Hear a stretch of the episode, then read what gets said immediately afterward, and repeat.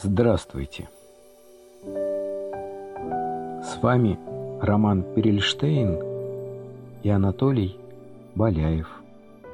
Вы слушаете подкаст «Костер Померанца и Миркиной». А, здравствуйте, друзья!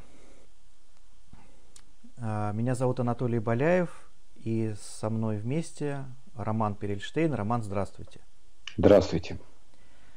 Наша встреча сегодня, мы назвали ее «Костер Померанца и Миркиной». Роман Перельштейн – это ученик Григория Померанца и Зинаиды Миркиной, э, человек, который много делает для сохранения наследия, э, который, с которым многие из вас, возможно, знакомы. И я имею честь, я предложил э, встречу роману такую онлайн для всех участников сообщества э, на Facebook, посвященной творчеству Григория Померанца и Зинаиды Миркиной. Роман любезно согласился, э, поэтому сегодня мы поговорим неспешно, неторопливо, без никакого особого плана наперед, э, отвечая на ваши вопросы – вы сможете задавать вопросы под этим прямым эфиром о том, что вам интересно, э, что, о чем бы вы хотели узнать в контексте творчества этих двух замечательных людей. А, соответственно, э, эта встреча продлится где-то в течение часа, и она будет настолько импровизационной, насколько э, у нас с романом получится. Мы ни к чему специально не готовились. И если удастся сделать что-то ценное сегодня, мы можем эти встречи продлить. То есть если вы почувствуете, что это полезно и важно и нужно, давайте сделаем так, чтобы мы иногда смогли встречаться с вами в прямом эфире. Вот я сижу в одном месте географически, Роман сидит в другом месте географически, но такое ощущение, что мы Э, с ним рядом, и вы с нами точно так же рядом.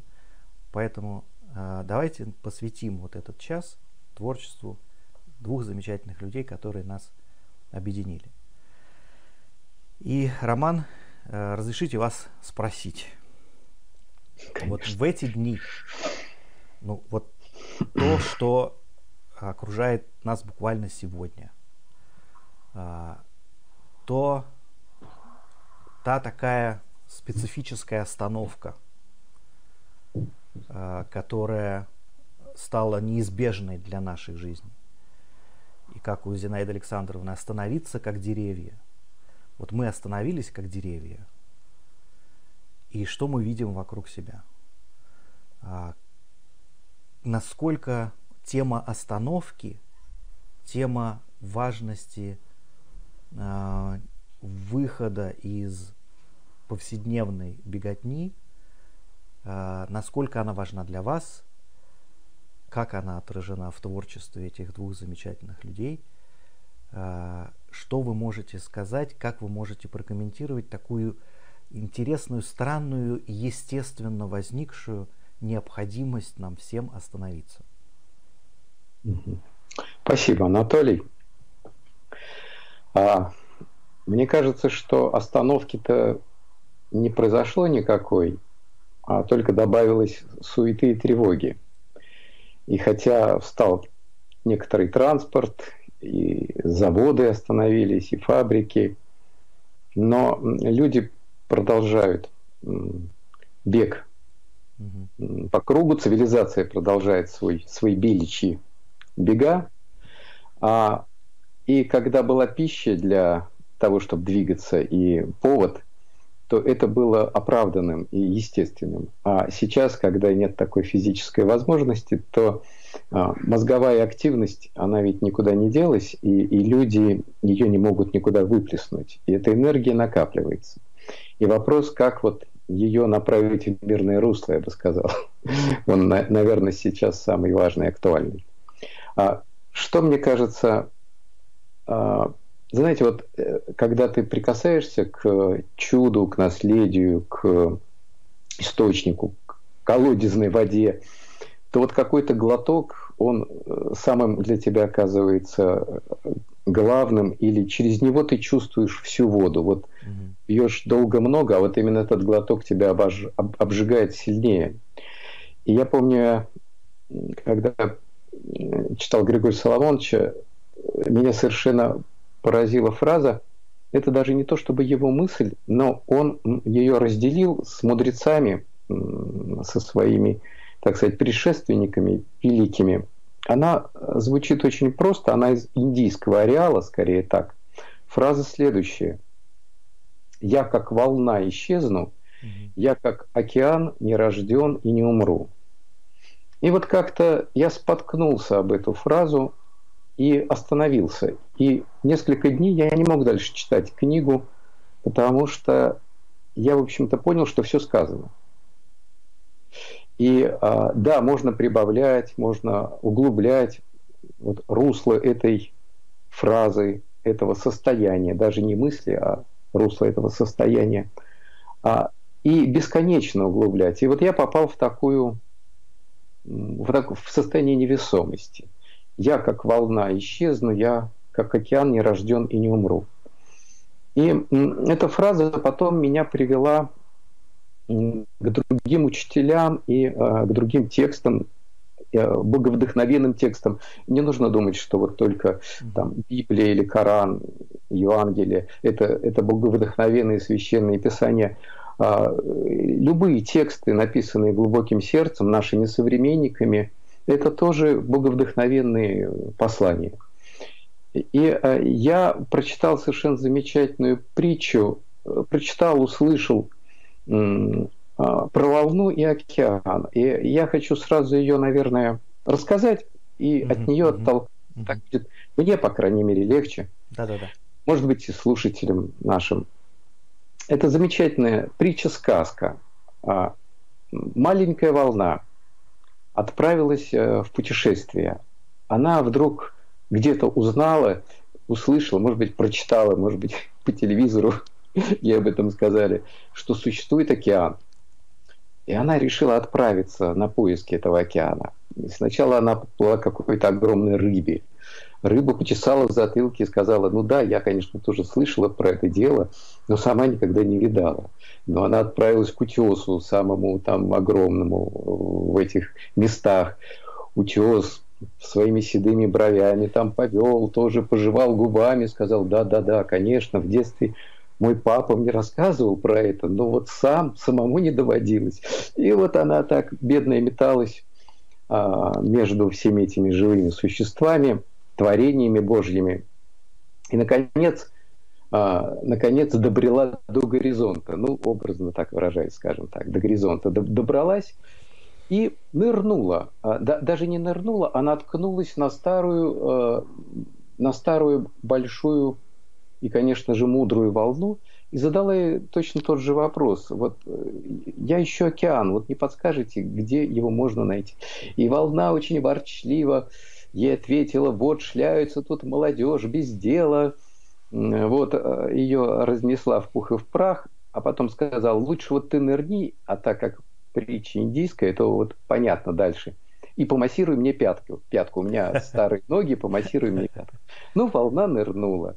Вот. И когда она нырнула, чтобы помассировать пятку этой старой заслуженной волне, она вдруг совершенно ее ошеломила, она увидела океан. Она увидела океан, она вынырнула, захлебываясь, волна захлебываясь, да. Сказала, так вот же, вот же этот океан, я все поняла.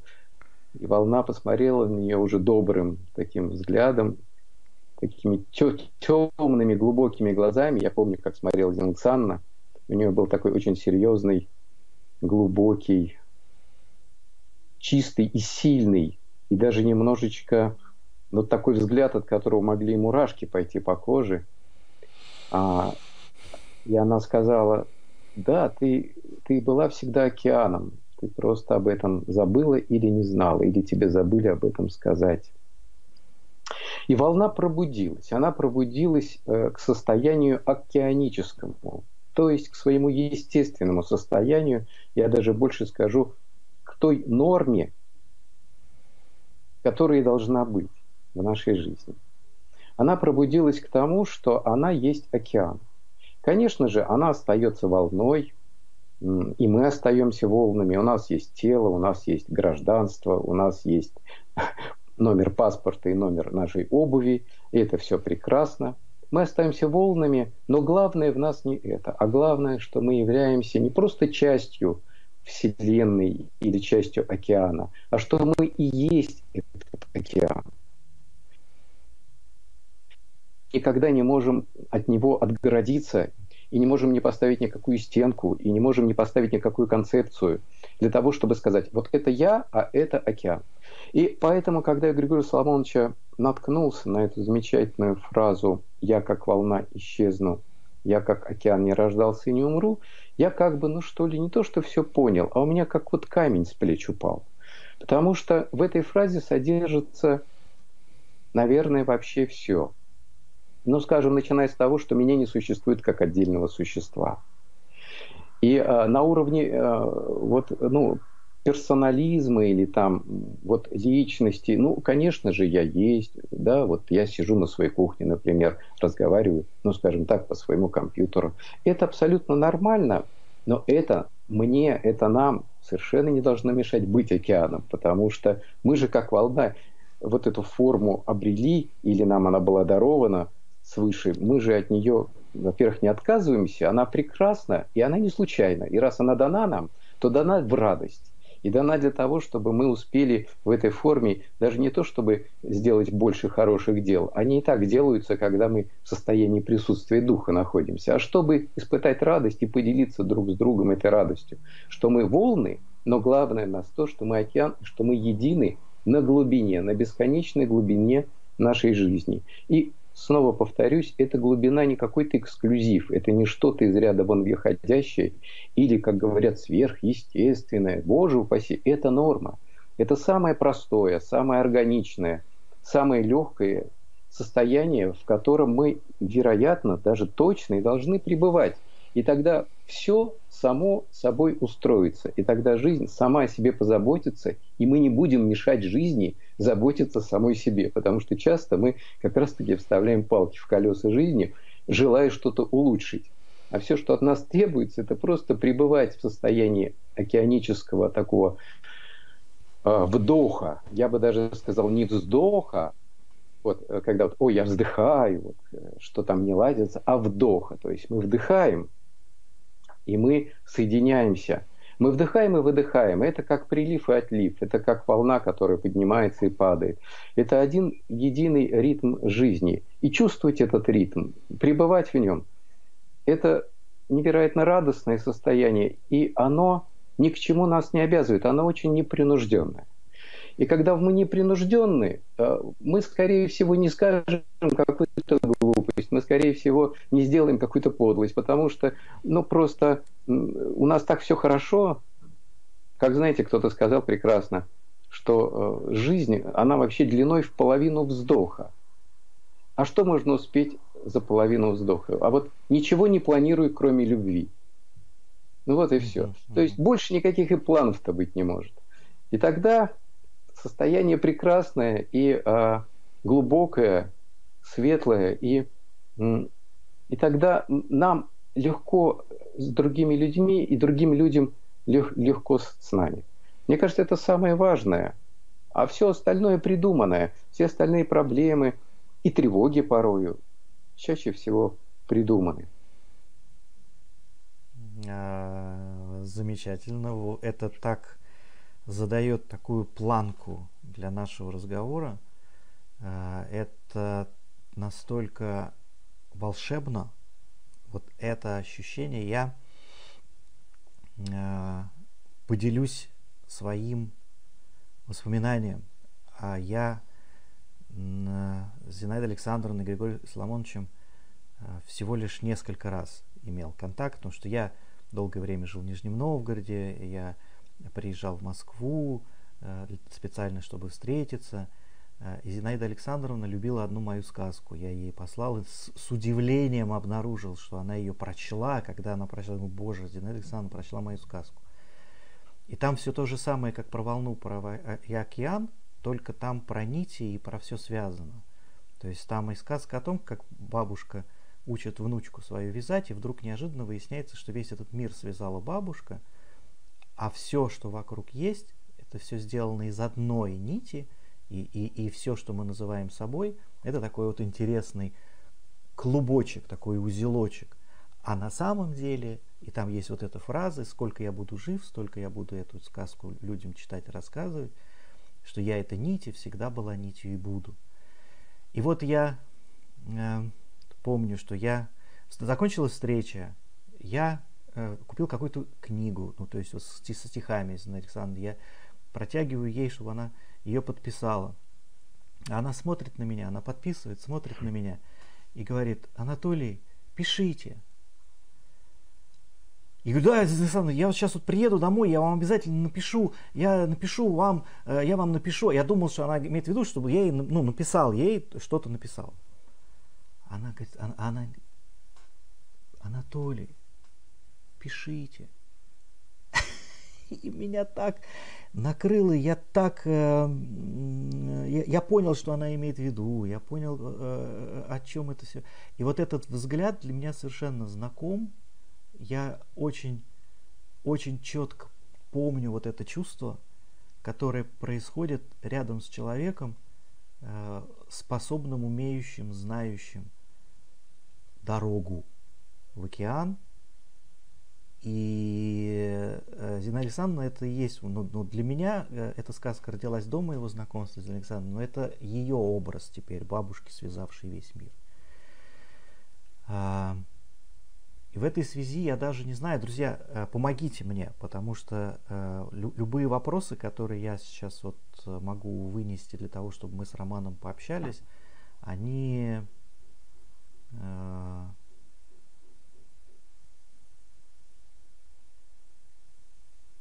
они могут быть, они должны быть теперь, потому что роман задал вот эту тональность. Они должны из этой тональности прозвучать. Поэтому, э, если у вас есть вопросы, пожалуйста, спрашивайте. Э, прямо сейчас под этим видео вы можете оставить комментарий. Я уже видел э, замечательную Елену Русанова, Екатерина Трошина. Здравствуйте, будьте здоровы, чтобы у вас все было хорошо. Пожалуйста, э, задавайте вопросы, мы с вами вместе в прямом эфире. Роман.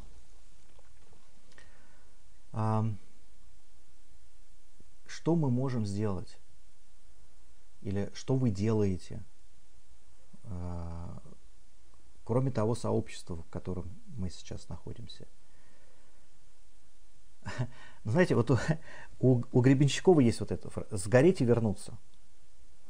То есть нам нужно побыть в океане и вернуться в волной. Когда вы возвращаетесь, что вы делаете из того чувства, которое вы приобрели, будучи океаном? Что вы а. делаете, э, вернувшись, э, какую значимую дорогу вы видите для себя э, в контексте творчества э, этих двух замечательных людей? Э, что вы делаете сейчас, что вы видите важным сделать в будущем? Ну, вы задали сразу три вопроса. Давайте их разбить. Попробуем как-то обозначить а, три вопроса. Первый вопрос, как вернуться в состояние, к состоянию волны, то есть к состоянию э, того человека, который что-то делает, который занимается делами, который несет ответственность перед своими близкими, к социальным ролям и так далее. Ну, я так отвечу, может быть, парадоксально на этот вопрос. Вообще никуда не надо возвращаться. Состояние волны, в состояние волны не нужно возвращаться. Нужно думать о том, как оставаться в океаническом состоянии. А мы не можем не быть этой волной. И как бы это ни нашего ума дело, как вот нам а, быть волной получше. Нам нужно думать, как оставаться океаном не получше и не похуже, а просто оставаться, просто быть дома, просто быть вот, э, да, в, в центре самого себя, а, в центре своей души. Потому что дела повседневные, они так или иначе нас как-то выманят из этой глубины, но выманят ровно настолько, чтобы глубина не пострадала, чтобы она оставалась целостной. И А, конечно же, я, как и все мы, у меня куча разных дел, обязанностей, и это прекрасно. Это совершенно не отменяет того состояния, из которого это, эти дела делаются. И вот именно это состояние все определяет. Оно невидимое, его нельзя потрогать, его нельзя как-то вот, э, ну, прорисовать. Оно витает, оно в тебе, ты сам это состояние. То, что вот есть несказуемое, невыразимое. А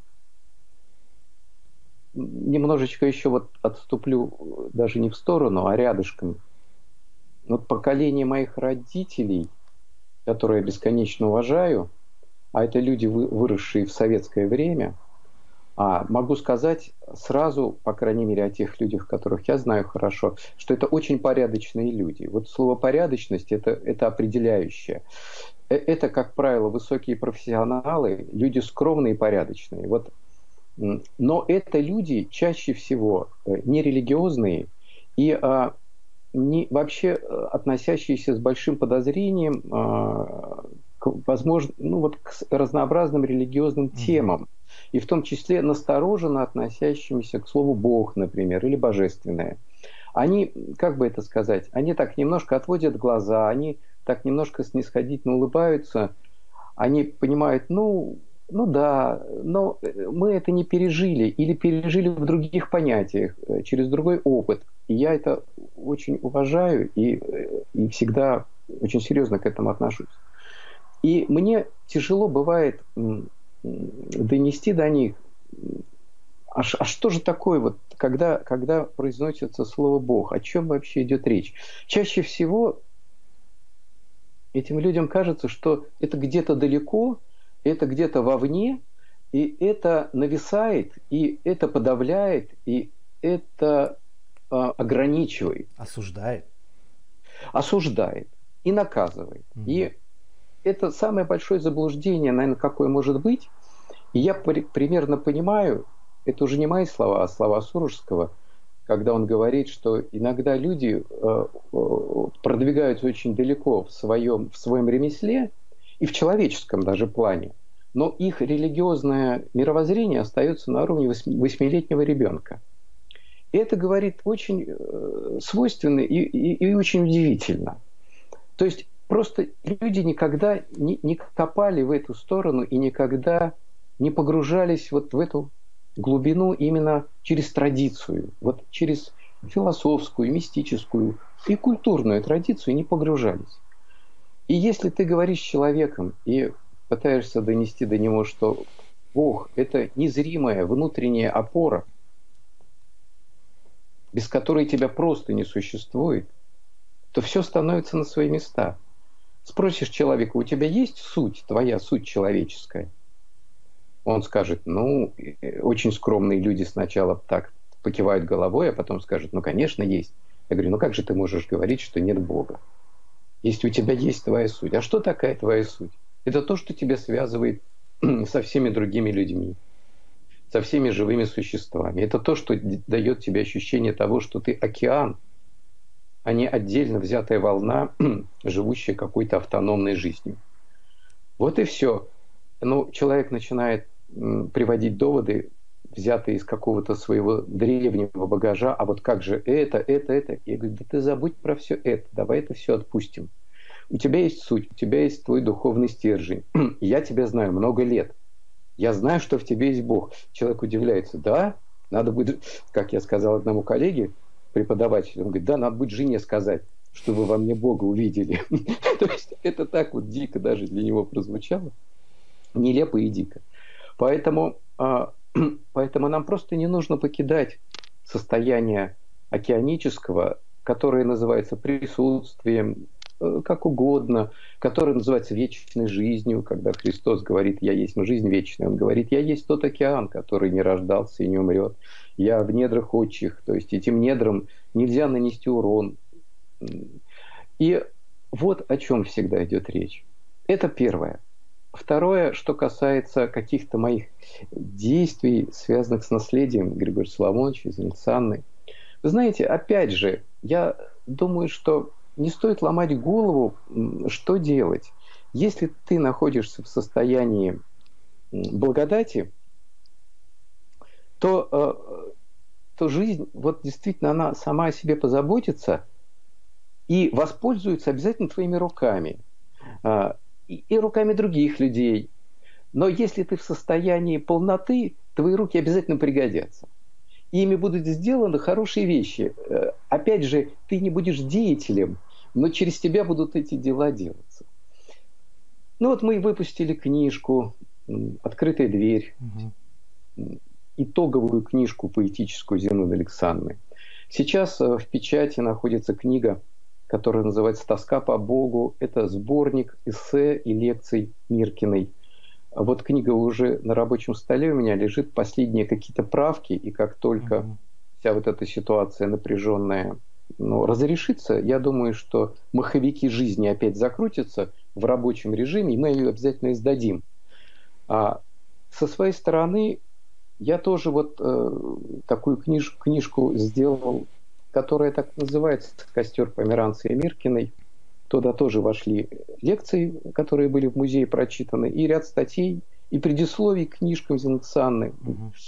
Работа, посвященная Григорию Соломоновичу, его юбилею. А, и планируется конечно же, и дальше выпускать книги. А, большая задача, и не на один год, это издать избранное Зинаида Александровна, поэтическое избранное. Это будет двухтомник. Мы уже вели разговор с издателем. Он будет красиво оформлен. Но, конечно же, сначала нужно его создать. Это очень трудоемкое дело, очень радостное – но потребует времени.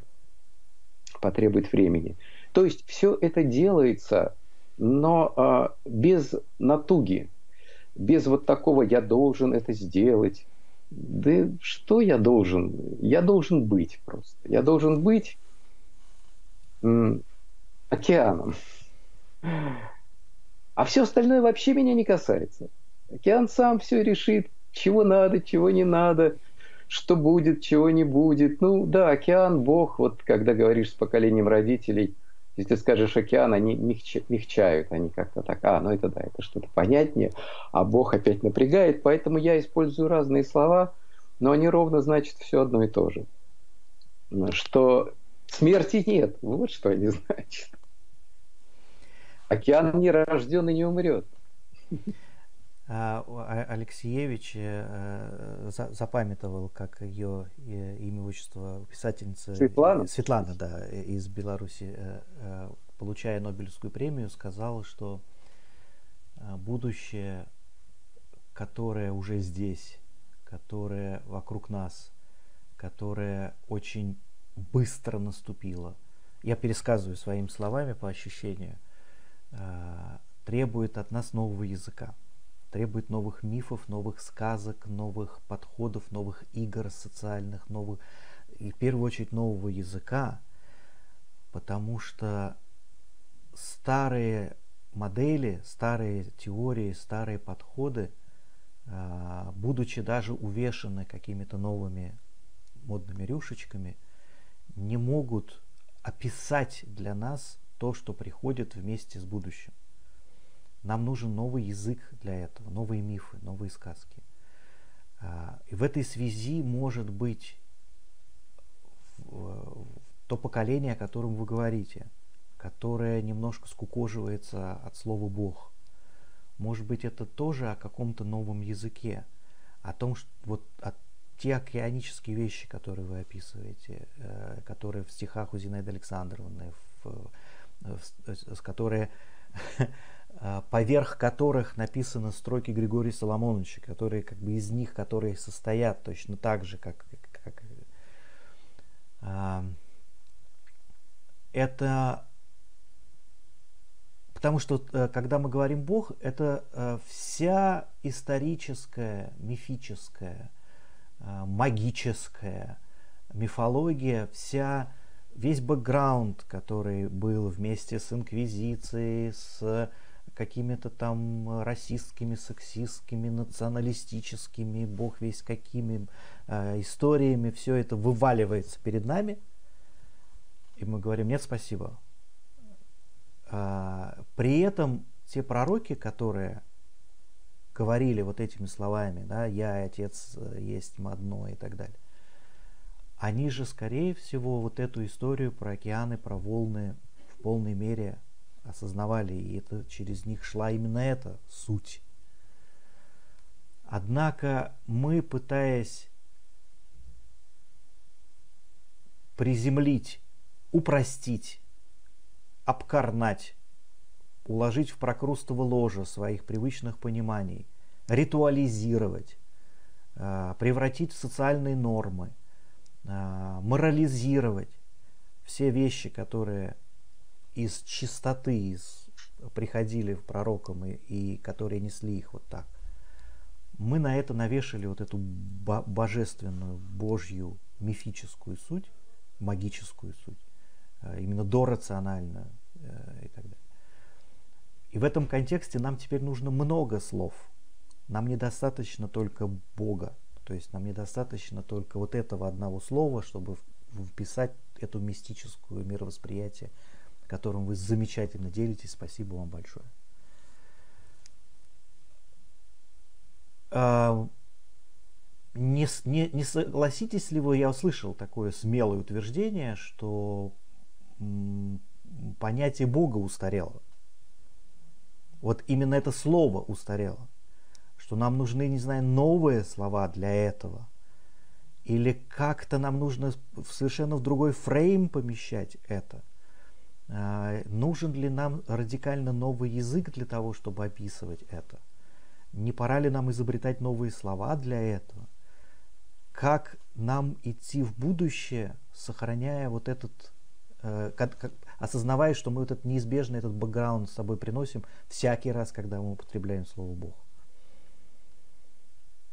Спасибо, спасибо, Анатолий, за этот вопрос. Он, конечно, очень Извините, актуален. что мои вопросы чуть-чуть длинноваты. Ну, то есть я не Все могу просто... Э, очень, если я быстро... это Они уйдут. Э, то есть э, угу. я еще перед я зрителями понимаю. извиняюсь. Да? То есть э, это важно с разных сторон рассмотреть. Да, все, умолкаю. Угу. Вы знаете, как-то я в одном рассказе написал, что если два человека встретились, поговорили, а, неважно о чем, но, скорее всего, о серьезном. И они могут быть разных вероисповеданий, они могут быть разных культур, они могут говорить на разных языках э, и, и не понимают язык даже друг друга.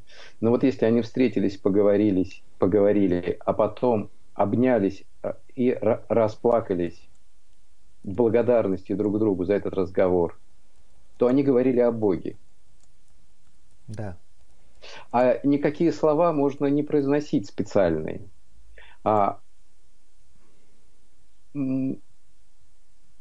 что касается нового языка, знаете, для меня таким образцом является, наверное, а, эссеистика а, Григория Соломоновича, mm-hmm. который а, говорил на темы религиозные, на темы мистики еще в 70-е годы, но он предвидел все, что нас будет ждать в 90-е и далее.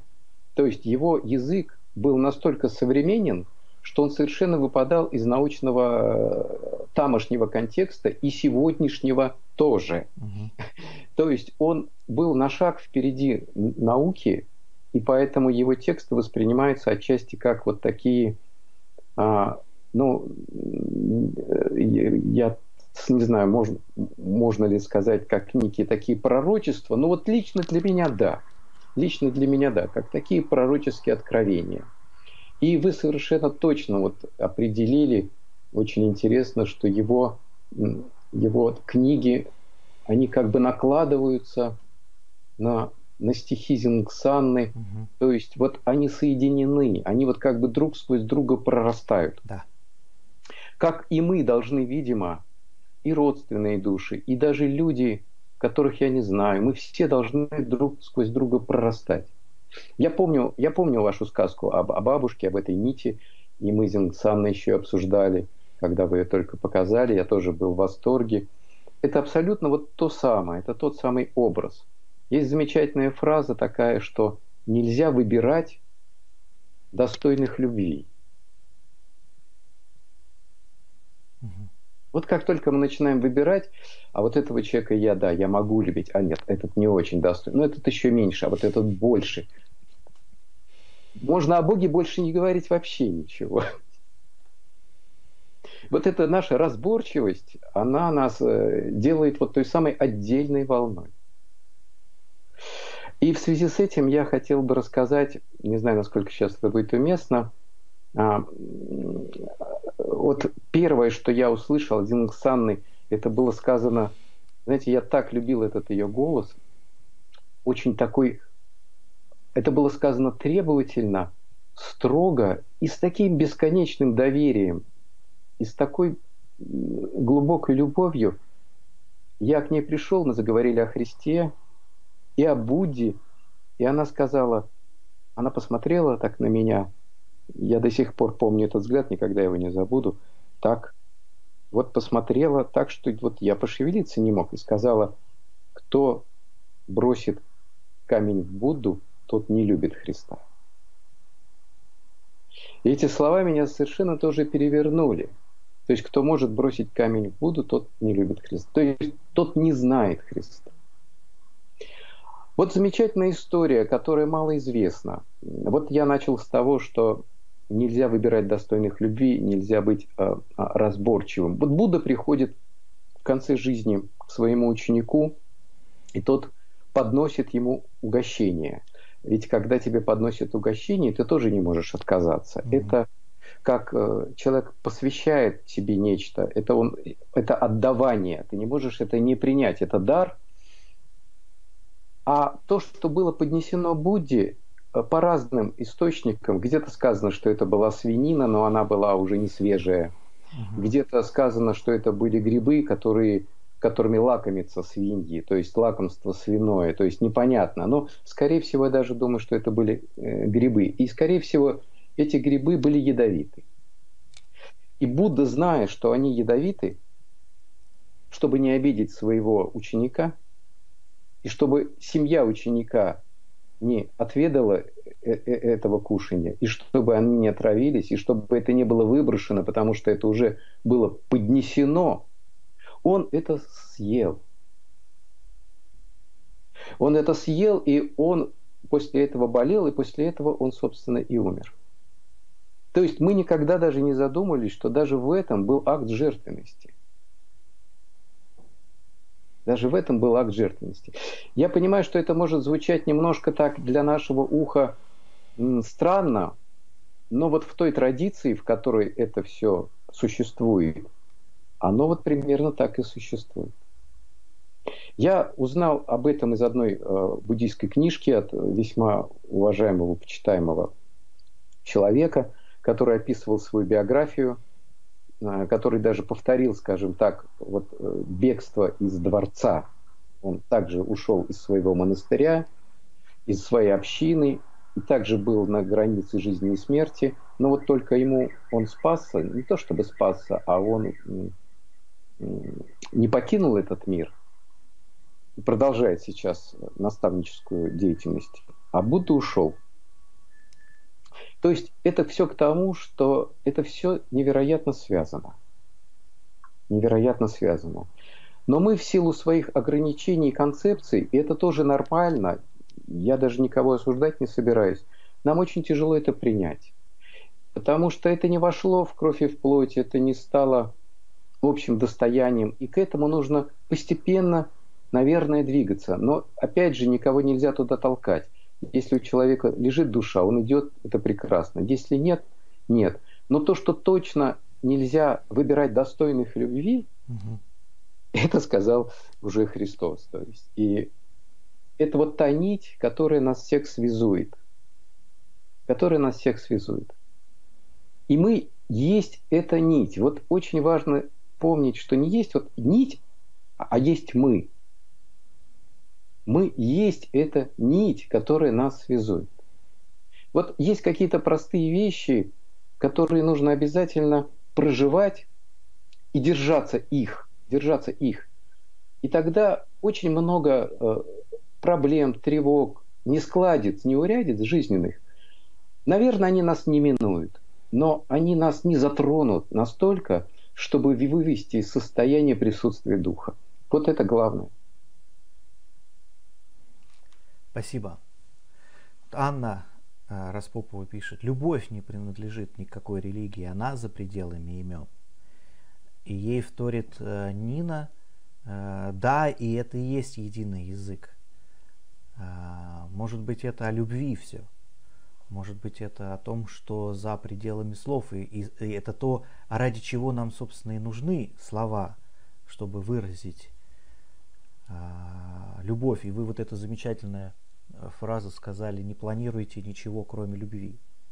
Да. И, и вот об этом, может быть, это, ну, вот это и есть то слово, которое нам не надо искать на самом деле.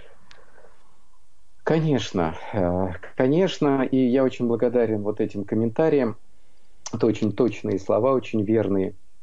Но а, а, есть еще слово у мистера Эккарта от, отрешенность, когда он ставит даже отрешенность выше любви но он говорит о том, что в отрешенности обязательно присутствует любовь как сострадание. Угу. Там нет просто захваченности вот этой страстностью, но там присутствует любовь обязательно. Это не а, равнодушие, отрешенность, мы об этом говорили уже, это не отстранение, а это отрешение от вот этой страстной подкладки э, событий и наших состояний, страстной подкладки. И, конечно же, да, конечно же, любовь. И Зингсанна, она всегда, вот когда ей ставили сложные вопросы, я всегда удивлялся той детскости порой, с которой она отвечала на них. Она говорит, ну нужно же любить. Ну это же так просто. Я вот, говорила она, думала, что как? Ну у тебя есть нос на лице, рот, глаза. Так же ты и любишь. Как, как же люди могут этого не знать? И она это говорила так, что сомнений никаких не возникало. Вот только это, то, что всем понятное, может нас э, соединить и быть общим языком. Да, как замечательно Григорий Сковорода сказал, э, Господь так все сделал замечательно, что все нужное просто, а все сложное не нужно.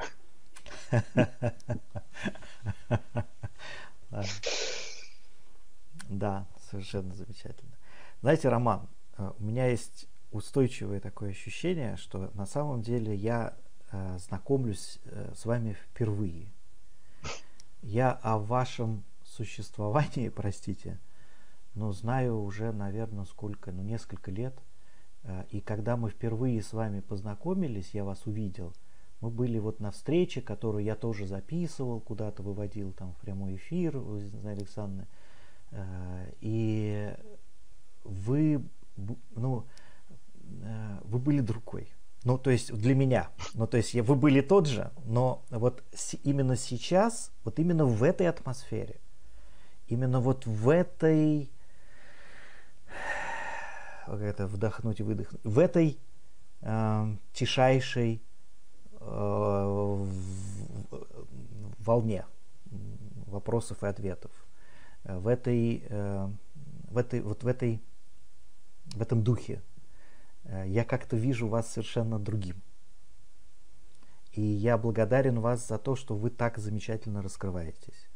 Это вообще роскошь и редкость встретить человека современного.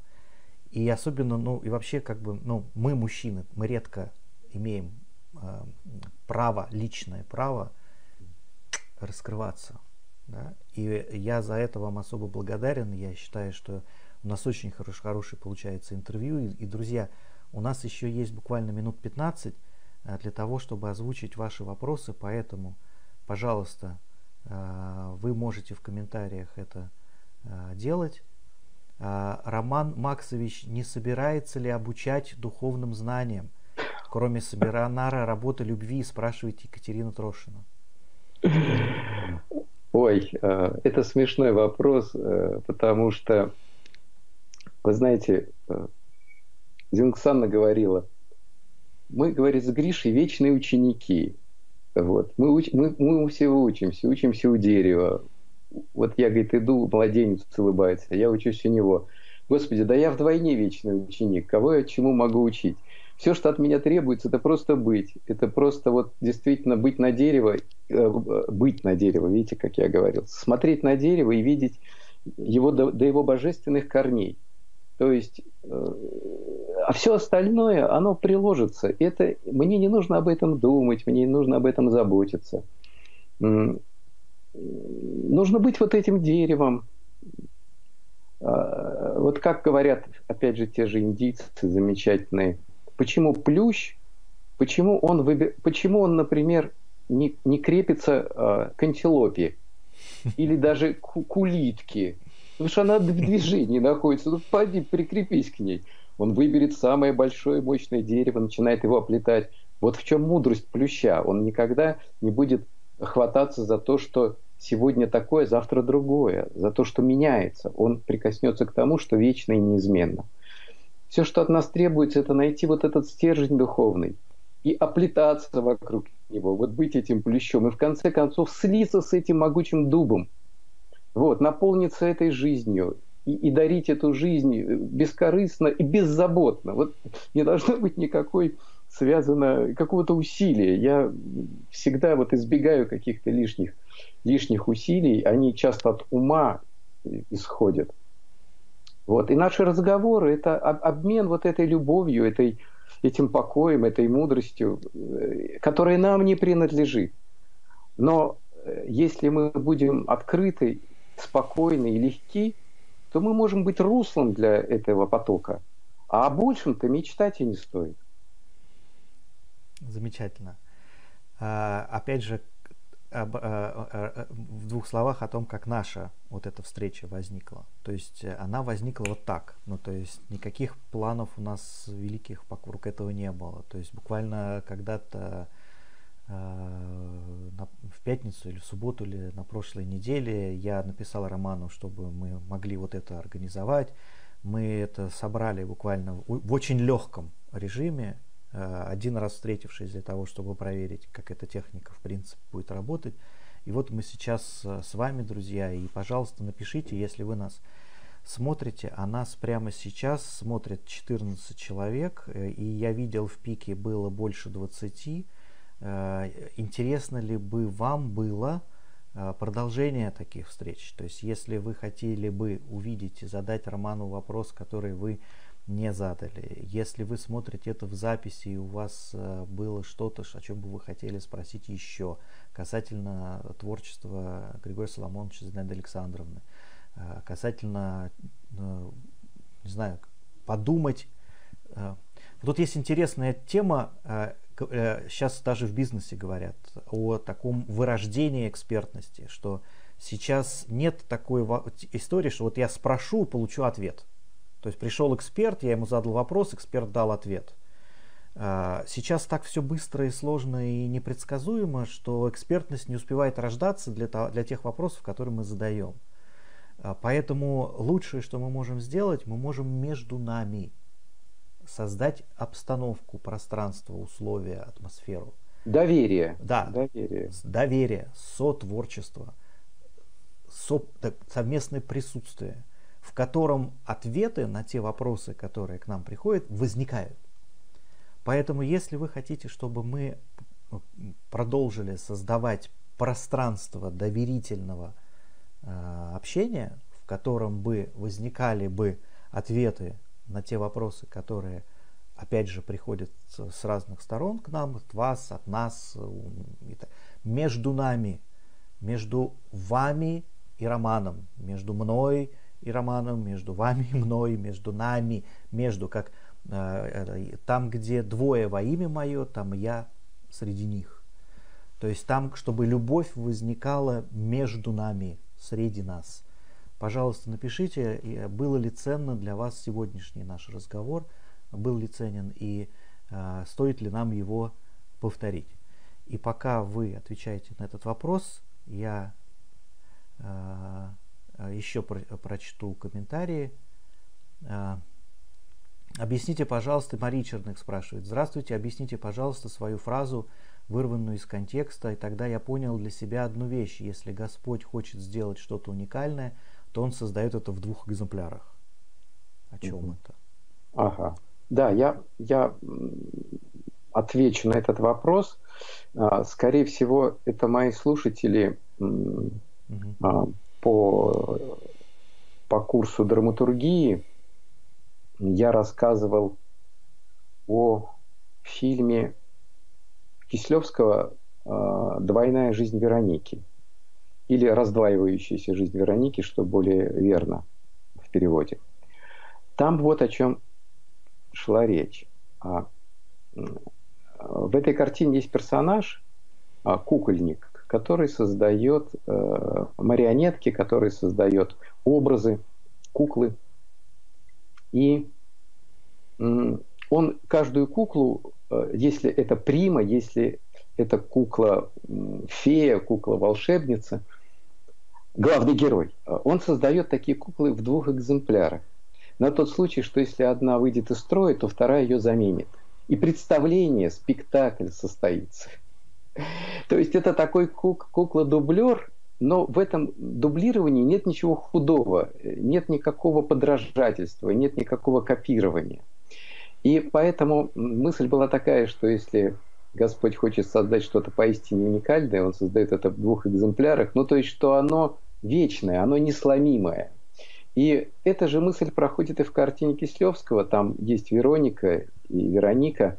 Одна девочка полька, другая француженка. И когда одна из них умирает, полька, от сердца, видимо, то вторая продолжает ее жизнь. Причем она знает о своей предшественнице, она ее даже видела а, во время экскурсии, и она несет э, ее маленькое знамя жизни. Она а, не идет теми опасными тропинками, которые прошла польская девочка, потому что она прекращает занятия музыкой, потому что это надо надрывать связки, она посвящает себя педагогике. То есть она чувствует вот куда Бог ее направляет, куда Бог ее ведет. Вот э, что я имел в виду, когда сказал, что вот в двух экземплярах. Это не то, что в двух экземплярах, а это вот то, что не может быть уничтожено. Угу. Не может быть уничтожено. Вот что я имел в виду. Я очень люблю эту картину Кислевского, как и творчество этого режиссера. Вот Мария, да, спрашивала, по-моему. Вот я отвечаю вот да, Мария. Мария, Мария да. Черных. А, Мария Черных, да. И еще вопрос от Анны да. Распоповой. Всегда ли удается вам видеть бабочку в гусенице?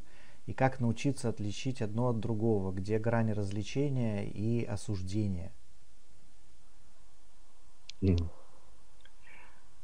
Бабочка в гусенице.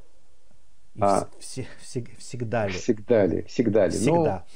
Ну, вы знаете, вот а, тут это хороший вопрос, потому что вот как океану мне всегда это удается. Как волне не всегда. Вот, потому что, знаете, как сказал один хасид, что в каждом человеке а, нужно видеть праведника, потому что никто не может пасть настолько низко, чтобы не суметь подняться к Богу. И вот э, этот огромный кредит доверия, который мы выписываем друг другу, на самом деле это Бог нам выписал этот кредит. Очень важно помнить об этом.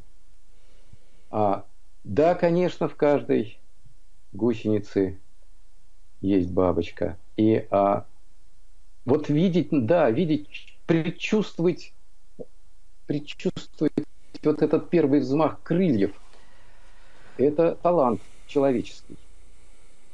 Это дар Божий. Но если вы им обладаете, то у вас всегда все будет хорошо. То есть вы будете счастливым человеком, потому что вы не будете в худом подозревать э, ни одну гусеницу, а будете подозревать ее в полете, в творчестве. Как Григорий Соломонович говорил, что нам нужно не самоистязание, а напор творчества. Mm. Это совершенно прекрасные слова вот из того нового языка, из языка любви. Ведь самоистязание – это я могу и себя, и других истязать. А вот напор творчества, он сметает вот эти узкие, твердолобые, угрюмые рамки Ведь мы хотим, на самом деле, почему? Мы не хотим никаких бабочек, мы хотим, чтобы эта гусеница нам дорогу не перешла. У нас очень корыстный часто интерес. И с точки зрения волны это тоже понятно. Но мало ли что понятно с точки зрения волны. Да? Есть абсолютная мера. Вот. И вы, в эту полную меру, как Сурожский говорил, мы и призваны вырасти. Не то, что должны, а призваны вырасти в эту полную меру. Вот эти простые вещи, помнить о них, держать их вот в самом главном месте в себе, держать их и жить ими, это все, что требуется. Все остальное само с Божьей помощью устроится. Замечательно. Спасибо. Нам пишут, э, Нина пишет, э, Елена, Анна, э, Екатерина. Э, это большое счастье, такие эфиры, огромная благодарность, очень ценный эфир. Именно эфир, как с большой буквы пишет Нина. Э, благодаря таким эфирам начинаешь видеть в себе океан. Мы, я думаю, что нам с Романом нужно теперь придумать некую периодичность. То есть создать ситуации, при котором мы могли бы делать это от, от раза к разу. Э, поскольку мы еще на эту тему не общались, мы не можем прямо сейчас ничего обещать, мы встретимся, но мне кажется, наш сегодняшний разговор удался. Роман, как у вас по вашим ощущениям? Для, для меня важно, знаете, как говорят дзенцы, отличать поражение от побед, удач от неудач. Это, это все это не, не, так, не так важно. Важно, что те люди, которые сейчас вышли в наш разговор, что, что мы все друг с другом разделили это. Вот это, да, разделили жизнь. И это самое главное. А получилось, не получилось, я, я вас призываю, призываю, Приглашаю. А, приглашаю, да. Знаете, как один ученик сказал мастеру, говорит, мастер, вы знаете, я когда очень внимательно читаю сутры, вот э, стараюсь не забыть ни одного слова, то у меня все получается гладко, но я не, не становлюсь океаном. А вот когда я становлюсь океаном, я забываю половину слов, я ошибаюсь, я теряюсь. Вот как мне справиться с этой дилеммой? И мастер ответил, ошибка – это часть нашего ритуала. Ошибка – часть нашего ритуала. Не нужно бояться ошибаться. Это, ошибка – это всегда приглашение во что-то новое. Поэтому все хорошо. Я тоже встречал хорошую фразу. Ошибки – это знаки препинания. Без них э, непонятно, э, текст а. жизни непонятен. Да, чудесно, да. Прекрасный образ. Прекрасный образ. Отлично. Э, я думаю, что на этом, вот на этом прекрасном образе, на этом эфире с большой буквы, как у нас в комментариях написано, мы можем сегодняшнюю встречу завершить. Роман, спасибо большое. Я вам уже поблагодарил вас, еще скажу, за то, что вы обладаете вот этим совершенно замечательным э, свойством раскрыться и найти хорошие слова вот в этом состоянии. Спасибо всем, кто с нами был сегодня. Да, я тоже всем очень благодарен. Угу. Огромное спасибо. Да. А, и э, читайте Григория Соломоновича, читайте Зинаиду Александровну. А, может быть, мы сможем таким образом или каким-то другим образом, или даже по ошибке э, стать океаном, потому что это тоже вполне себе возможно. Э, всех благ нам с вами. Будьте здоровы, что особенно важно в эти дни. До свидания, до новых встреч. Счастливо.